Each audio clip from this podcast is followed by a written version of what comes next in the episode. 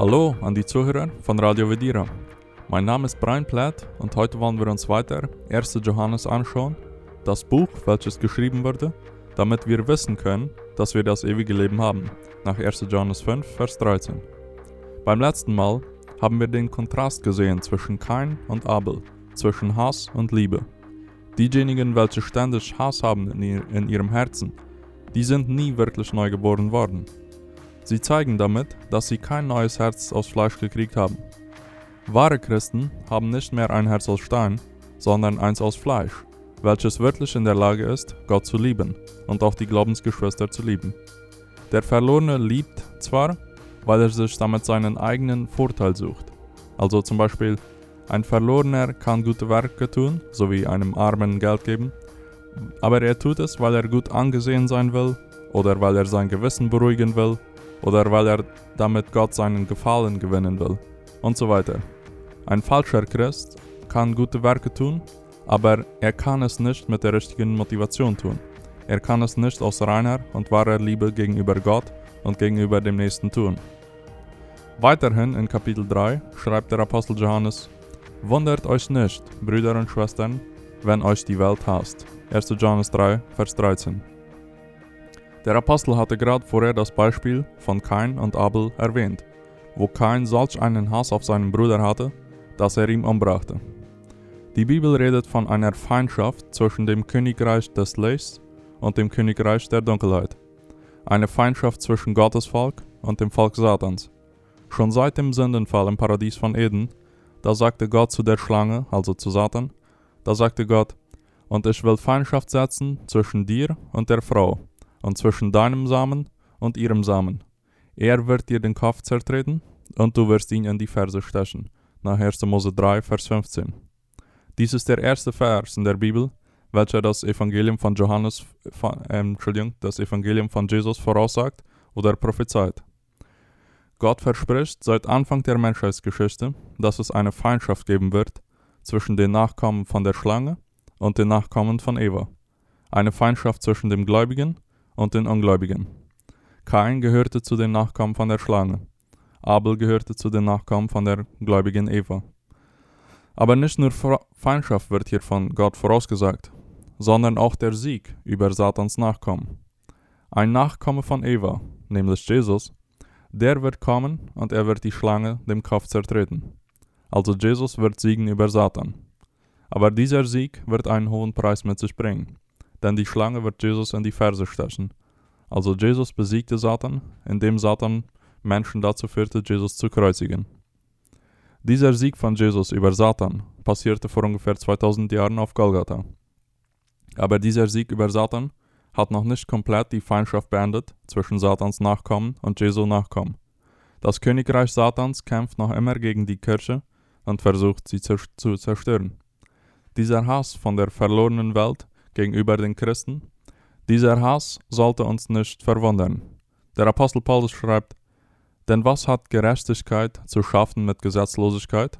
Was hat das Licht für Gemeinschaft mit der Finsternis? Wie stimmt Christus überein mit Beliar, also mit Satan? Oder was für einen Teil hat der Gläubige mit dem Ungläubigen? 2. Korinther 6, 14 bis 15. Der Apostel Paulus erklärt ganz klar, dass es keine Gemeinschaft, keinen Frieden und keine Harmonie geben kann zwischen Christus und dem Teufel, zwischen Gerechte und Gottlose, zwischen, zwischen Finsternis und Licht, zwischen Ungläubige und Gläubige. Die Kirche und die Welt kombinieren nicht. Die Kirche versucht, die Menschen von der Welt zu retten, während die Welt aber versucht, die Menschen von der Kirche zu zerstören. Jesus hatte diese Feindschaft auch schon vorausgesagt. Er sagte, wenn euch die Welt hasst, so wisst, dass sie mich vor euch gehasst hat. Wäret ihr von der Welt, so hätte die Welt das ihre lieb. Weil ihr aber nicht von der Welt seid, sondern ich euch aus der Welt erwählt habe, darum hasst euch die Welt. Denkt an das Wort, das ich euch gesagt habe. Der Knecht ist nicht größer als sein Herr. Haben sie mich verfolgt, so werden sie auch euch verfolgen. Haben sie mein Wort gehalten, so werden sie eures auch halten. Aber das alles werden sie euch tun, um meines Namens willen denn sie kennen den nicht, der mich gesandt hat. Wenn ich nicht gekommen wäre und hätte es ihnen nicht gesagt, so hätten sie keine Sünde. Nun aber können sie nichts vorbringen, um ihre Sünde zu entschuldigen. Wer mich hasst, der hasst auch meinen Vater. Hätte ich nicht die Werke getan unter ihnen, die kein anderer getan hat, so hätten sie keine Sünde. Nun aber haben sie es gesehen, und doch hassen sie mich und meinen Vater. Aber es muss das Wort erfüllt werden, das in ihrem Gesetz geschrieben steht. Sie hassen mich ohne Grund. Nach Johannes 15, Verse 18 bis 25.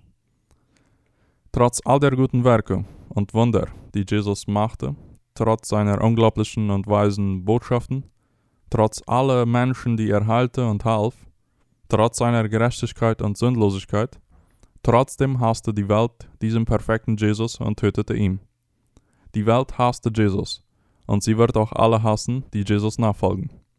Dies sollte keinem Christen verwundern, sondern jeder Christ sollte damit rechnen. Der Apostel Paulus schreibt, und alle, die fromm leben wollen in Christus Jesus, müssen Verfolgung leiden. 2 Timotheus 3, Vers 12. Diejenigen, welche nach Gerechtigkeit streben, inmitten von einer ungerechten Welt, die werden ganz sicher Verfolgung erleiden. Der Apostel Petrus schreibt, Ihr Lieben, lasst euch durch das Feuer nicht befremden, das euch widerfährt zu eurer Versuchung, als widerführe euch etwas Fremdes, sondern freut euch, dass ihr mit Christus leidet. 1. Petrus 4, Verse 12 bis 13. Petrus ruft auch dazu auf, dass kein Christ sich wundern soll, wenn er Feuer, also Schwierigkeiten und Verfolgung antrifft. Dies sollte etwas Normales sein, für jeden Christen und nicht etwas Fremdes. Kommen wir nun dazu, uns selbst zu hinterfragen und zu prüfen. Ist Verfolgung etwas Fremdes für uns?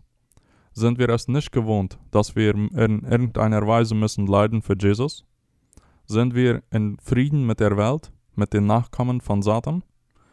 Wichtig zu bemerken hier ist, dass diese Feindschaft zwischen den Gläubigen und den Ungläubigen nicht das Resultat sein sollte von einem unchristlichen Benehmen. In anderen Worten, die Welt soll nicht böse auf Christen sein, weil dieser Christ respektlos oder lieblos und so weiter ist. Kein Christ sollte zu einem Ungläubigen gehen, ihn beleidigen und danach sich rühmen, dass er in Feindschaft mit einem Ungläubigen lebt. Das ist überhaupt nicht, was die Bibel lehrt. Der Apostel Petrus erklärt dies in 1. Petrus 4, Verse 14 bis 16. Er sagt, Selig seid ihr, wenn ihr geschmäht werdet, um des Namens Christi willen. Denn der Geist, der ein Geist der Herrlichkeit und Gottes ist, ruht auf euch. Niemand aber unter euch leide als ein Mörder oder Dieb oder Übeltäter oder als einer, der in Fremdes eingreift. Leidet er aber als ein Christ, so schäme er sich nicht. Er ehre aber Gott in solch einem Fall. In anderen Worten, Petrus macht klar, dass auch Mörder und Diebe und Übeltäter, die leiden auch und sind auch in Feindschaft mit der Welt. Aber denn ihr Leiden ist nicht das richtige Leiden, das, da ist kein Ruhm und keine Ehre in ihrem Leiden. Die zwei Räuber, die mit Jesus gekreuzigt wurden, die litten nicht, weil sie so gerecht und heilig waren, sondern sie litten, weil sie ungerecht und böse waren. Da war kein Ruhm in den ihr Leiden und in den ihr Tod. Jesus zum anderen, er litt und starb, obwohl er nichts Böses getan hatte, sondern einzig und allein dem Willen vom Vater gefolgt war. Die Verfolgung, die ein Christ erlebt, muss eine bestimmte und richtige Verfolgung sein. Es kann nicht irgendeine Verfolgung sein. Es muss eine Verfolgung sein, welche damit zu tun hat, dass er für Jesus lebt.